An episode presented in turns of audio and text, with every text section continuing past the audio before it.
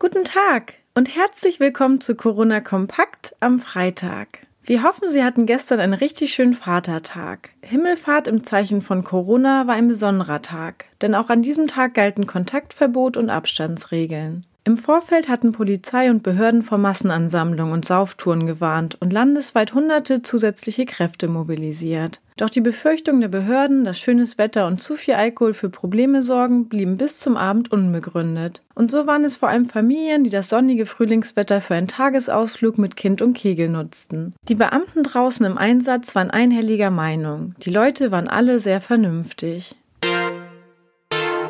Nach der Corona-Pause gehört das Cinemax am Kieler Hauptbahnhof bundesweit zu den ersten Großkinos, die wieder öffnen. Zwar wurde der Start an Himmelfahrt durch die frühsommerlichen Temperaturen erschwert, aber in den nächsten Wochen sollen Preise von jeweils nur 4,99 Euro pro Film die Zuschauer wieder in die Kinoseele locken. Das Cinemax setzt dabei auf ein aufwendiges Hygienekonzept. Die Kundendaten werden erfasst, die Filme starten absichtlich zehn Minuten versetzt, damit sich so wenig Gäste wie möglich auf den Gängen bewegen und auf den Gängen herrscht Maskenpflicht. Im Kinosaal selbst muss kein Mund-Nasenschutz getragen werden. Um die Gäste trotzdem bestmöglich vor Ansteckung zu schützen, dürfen selbst in den großen Saal mit 587 Plätzen maximal 50 Leute eingelassen werden. Derzeit ist nur in Schleswig-Holstein, Hessen und Sachsen die Wiedereröffnung der Kinos nach der Corona-bedingten Zwangspause erlaubt.